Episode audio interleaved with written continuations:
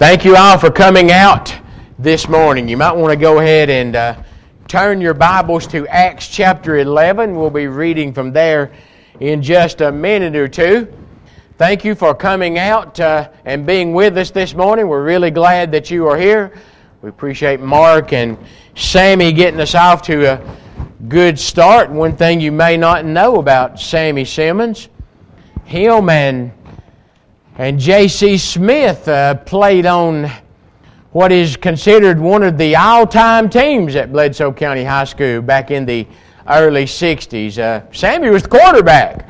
You may not, uh, may not know that about him, but uh, Sam played quarterback on that team, and J.C., I think, was an end on that team. And so uh, I've always kind of looked up to those two guys. I was just a boy then, but that was just considered one of the all time great teams, and uh, they played on that team. I sat out at a football game myself Friday night, and my feet were like ice by the time I left, and uh, I've got a little, little bit of a scratchy throat and a stuffy head this morning. But whose fault is that? It's mine. But uh, wanted to go to that last uh, regular season uh, football game. By the way, uh, both high schools on both sides of the county line are headed to the playoffs. So congratulations to both of them. Barnabas is a Bible character that we doesn't get the credit that he deserves. Barnabas, Barnabas was a very important man in the early days of the church, but we don't talk about him very much, and we don't we don't brag on him and, and give him the credit that he really deserves for the great job that he did in the early days of the church. We see him for the first time uh, at the end of Acts 4, Luke tells us that he was known as the son of encouragement. And what he is doing there at the end of Acts 4 is selling his own property and giving the money uh, to the church. Barnabas was a really good man. And in Acts chapter 11, we see him again, starting at verse 19. Now, those who were scattered after the persecution that arose over Stephen, traveled as far as Phoenicia and Cyprus and Antioch, preaching the word to no one but the Jews only. But some of them were men from Cyprus and Cyrene, who, when they came to Antioch, they spoke to the Hellenists, preaching the Lord Jesus. And the hand of the Lord was with them and a great number believed and turned to the Lord. The news of these things came to the ears of the church in Jerusalem, and they sent out Barnabas to go as far as Antioch. And when he came and had seen the grace of God, he was glad and encouraged them all that with purpose of heart they should continue with the Lord. For he was a good man, full of the Holy Spirit and of faith and a great many people were added to the Lord. Now, the church in Jerusalem, that, that's where the church began. They were Jerusalem, and that congregation there, you might say, was the, the heart of the church at this time. And they had the apostles. The apostles were there in Jerusalem, but they hear about what's going on up in Antioch. And, and while it's good news, they're concerned about it because there were Jews and Gentiles there. This was something that would be brand new uh, for the Lord's church because, as far as we know, in the chapter just previous to this, Acts chapter 10, Cornelius was the first Gentile convert. And so, uh, a congregation with Jews and Gentiles was new. And so they give Barnabas a big job. Go up there to Antioch, Barnabas, and, and, and, investigate and see what's happening and see what's going on in Antioch. A lot of people were being converted. That's a good thing. The church at Antioch could do great things towards tearing down those barriers between the Jews and the Gentiles. Or they could be one big disaster. They, they could explode with division and, and, and trouble. The Jews and the Gentiles did not live their lives the same way. No doubt, before they were converted and became Christians, those new Jewish converts were practicing the law of Moses. Well, the law of Moses was nothing to the Gentiles. Likely, most of them were idolaters before they were converted, and so uh, they, they, were, they were different. Now, here they are. They're going to try to go to church together. They're going to try to be brothers and sisters. Barnabas could be walking right into a big mess, and you could have understood if Barnabas would have said, I don't think I want that job. Send somebody else. But he took that job knowing full well that it might not go very well. Are we, in our day, willing to tackle a big job that we know might be hard sometimes. If we know it'll help Bethel, if we know that it will help the church as a whole, would we be willing to help? We are very fortunate here, friends, in that we have a lot of talent. This is a very talented congregation, and, and lots of congregations don't have that. We have a number of men. If, if they were needed, they could stand in this pulpit and preach God's Word. They might be a little bit reluctant, but if, if they were needed, they could do it. We have lots of men who can lead a song, lots of men who can lead us in prayer, and the ladies do a, a magnificent job with all of the benevolent work that they do. They do it so well, and lots of talent here at our congregation. We're very fortunate. If we really want to be a Barnabas, there's one thing that we're a little bit short on, and that is teachers for our children's classes. Now, we have some teachers here who do a, a fantastic job. They, they do a wonderful job. They are great teachers. A lot of them have been at it for a long time. We would like to be able to, to have a, a rotation of some kind for those teachers who feel like they need a break. All of them may love what, some of them may love what they do. They don't even want a break. But for those who do, and there are some, we would like to be able to rotate the teachers every three to six months and give them a, a needed break. We don't have enough teachers for that. And if you're thinking, if you're thinking, well, if I start that, I'll never get to stop. Well, that's the very reason we need more teachers so we can have that rotation for those teachers who who need a little bit of a break. And so think about taking on a, a big job. A job that will help Bethel and the congregation as a whole.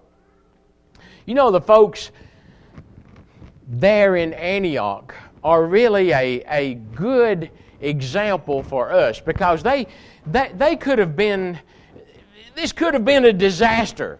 It, it could have been just bad news all around. But, but when Barnabas got there, well, this is what he found. Let's read verse 23 again.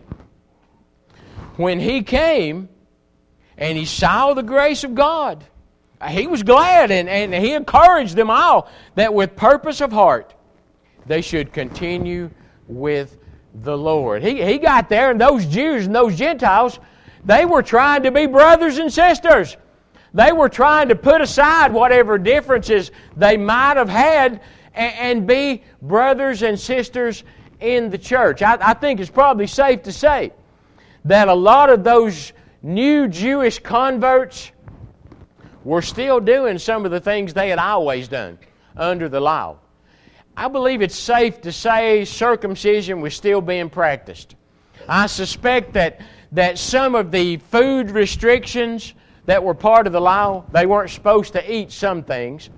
I suspect some of those Jews were still going by those things. And I think it's also safe to say that the Gentiles weren't going by any of those things. They weren't doing those things. The law of Moses meant nothing to them. But instead of letting those things divide them, instead of letting those things cause division, they had accepted one another and their differences and were trying to be brothers and sisters in Christ. If we have differences, things we like, things we don't like, he likes a Ford, he likes a Chevy, he likes a Nissan.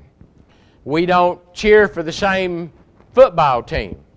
Uh, we live on uh, uh, opposite sides of the county line. M- maybe, maybe there are old rivalries that go back years, years and years. Ill will over things that happened years ago.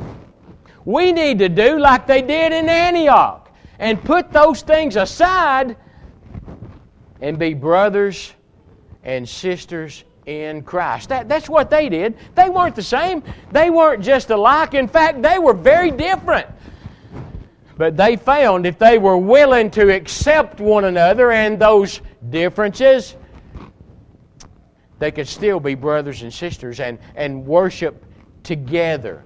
Let us focus on trying to make Bethel better. And let, let it start with us. Let our spirit be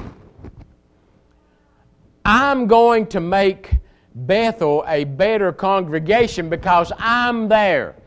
Bethel will be better because of me. I, am going to make that happen.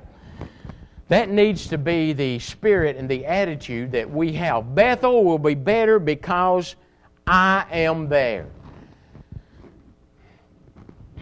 How can we help? What are, what are some of the things that, that we can do? Well, you know, there are, there are lots of things that are happening here right now. They're, they're already going on. And, and if you are willing, you can be part of those things. If, if you are willing, you can help with these things. The food that the ladies fix every Sunday for our sick and our and our shut-ins. And if you're not involved in this and you don't know about it, they do it every Sunday, but they do it by teams. You won't have to do it all the work by yourself, and and they rotate. They have teams. Uh, what is it, ladies? Uh, every quarter, maybe every once a quarter, something like that.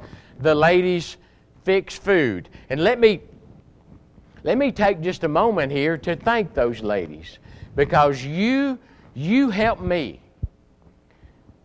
feed my mom.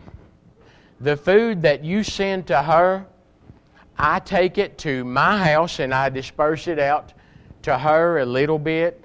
At a time, I can feed mom two days, sometimes three with the, the food that you send. And I want to tell you, ladies, I, I want to tell you some of these things so you'll feel good about the work that you're doing. And those of you who are not in it might want to help out. My mom told me, just, this was a couple of days ago, just a couple of days ago. She said, and you know the situation with, with my mom and the illness that she has. My mom said,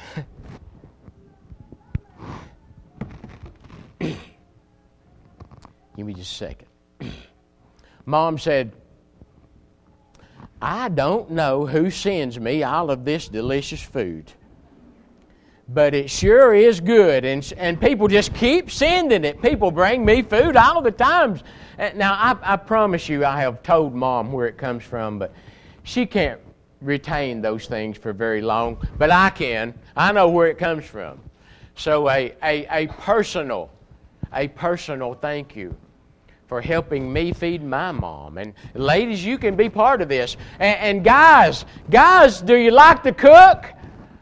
I'm sure they would welcome all of the help that they can get. And the ladies' work teams, they divide up into teams. Each team takes one month out of the year. They're responsible for uh, the goodie bags, uh, maybe taking sandwiches to the funeral home, those kind of things. And they do it by teams, Each team takes one month out of the year. I'm sure they'd be glad to have your help.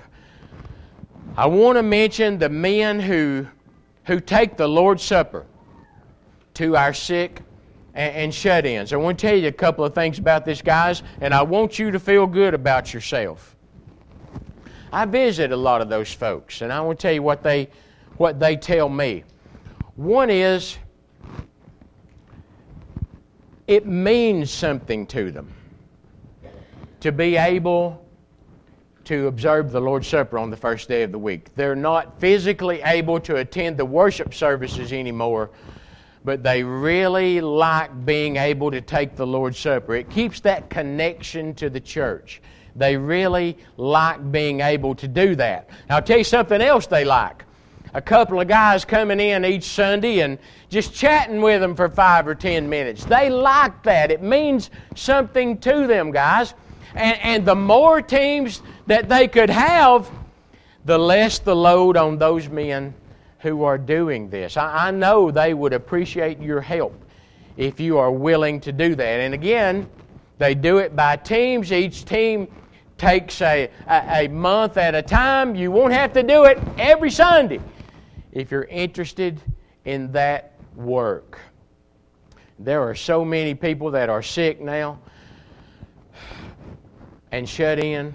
The numbers the numbers are overwhelming sometimes. I can't begin, when I get up here to make announcements, I cannot begin to call everybody's name. There's just too many. Perhaps you should try coming to Monday night for the Master.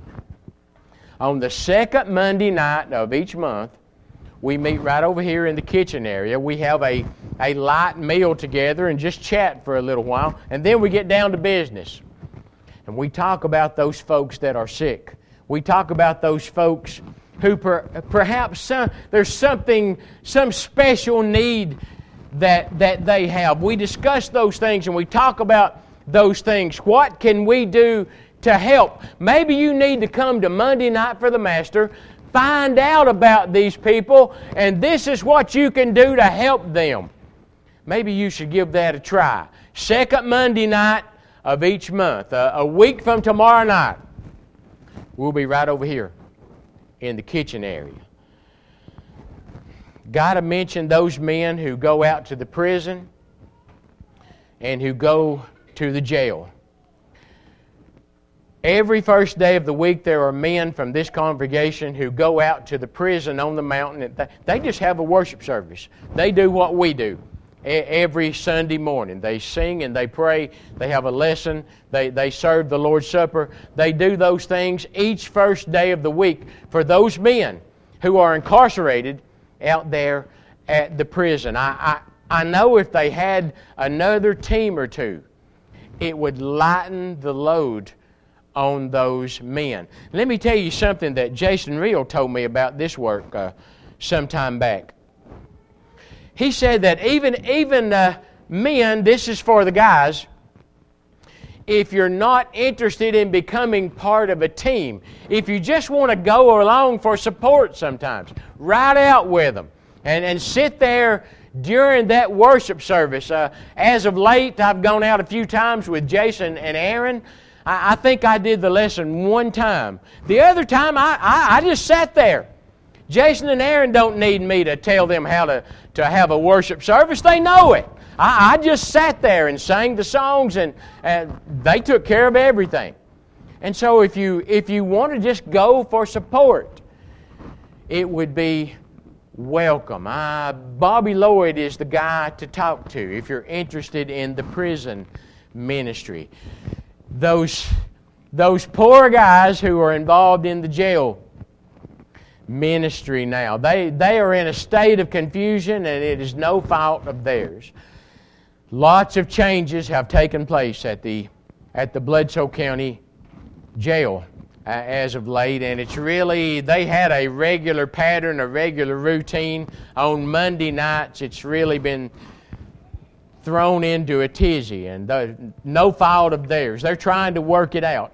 And I know a few more volunteers few more volunteers could certainly help them out. Uh, John Hargis and Bobby Collier would probably be the guys that you would go to if you want to help with the jail ministry. They go on Monday nights. And it could be that the one way that you can help Bethel more than any other is just with your regular attendance. You can help yourself and help the other members just by being faithful in your attendance. You will be encouraged by being here with your brothers and sisters. They will be encouraged by knowing that if they show up, you're going to be here. Maybe the way that you can help Bethel is just by being faithful in your attendance. How faithful are we when it comes to assembling with our brothers and our sisters? Barnabas was known as the son of encouragement. I would hate to know that T.A. Smith was known as the son of discouragement. How faithful are we? And one more thing one way that we can help make our congregation better is if we will all just try to be part of the team. All of these things that are going on, if everybody will be part of that team and, and pitch in and, and help out, it will make our congregation better. I want to show you a couple of passages. The first one is in Ephesians chapter 4. Ephesians 4, and then we're going to go back and read from 1 Corinthians 12, but I, I, I want to do Ephesians 4 first. This is, uh, this is on purpose. Ephesians 4 is the first one, and beginning at verse 11.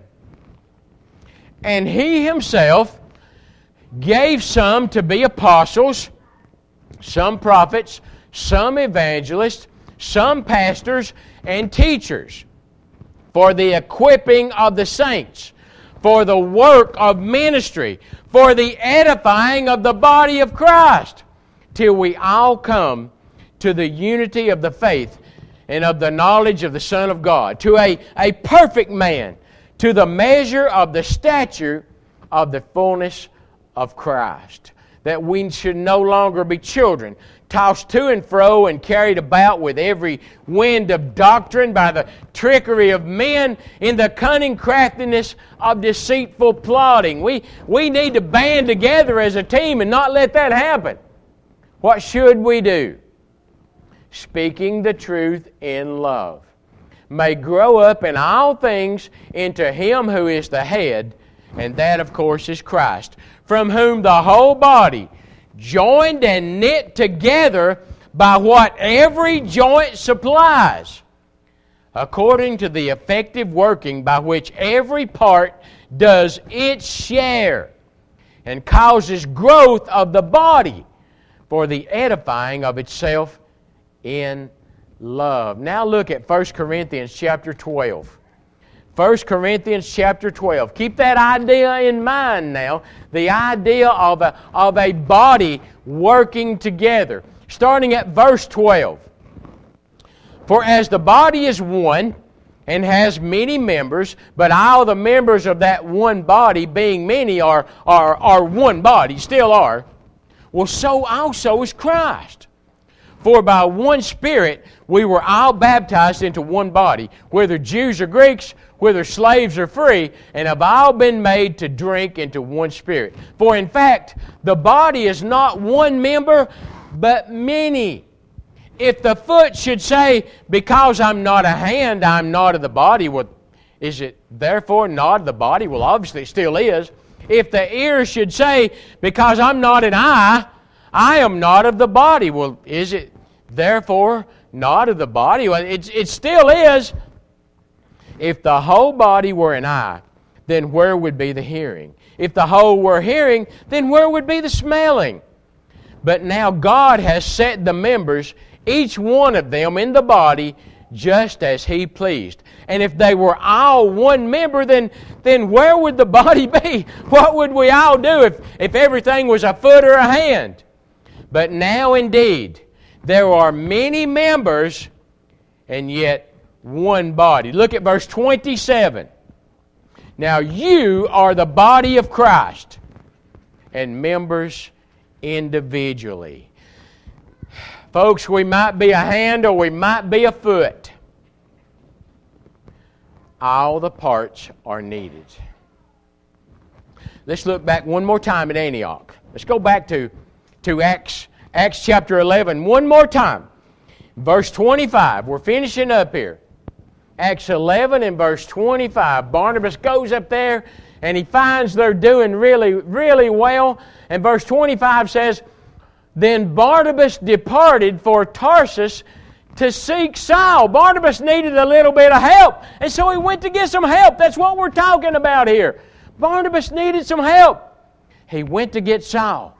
And when he had found him, he brought him to Antioch. And so it was that for a whole year they assembled with the church and taught a great many people, and the disciples were first called Christians in Antioch. Wow, that, that great congregation at Antioch. What an example they are for us. And you know, one other thing about Antioch, when Paul and Barnabas got ready to go out on their first missionary trip, guess what their anchor congregation was? Antioch. We'll close by asking this question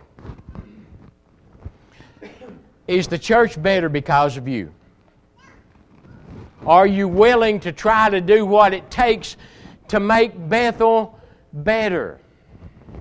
Let us be willing to, to, to step out of our comfort zone and, and maybe take on something that, that we've never done before, and it might, uh, it might be something we're a little bit concerned about, but let us be like Barnabas and be willing to, to step out there and, and, and give it a shot if it will help Bethel and help the church. You can only help the church if you are a member of it.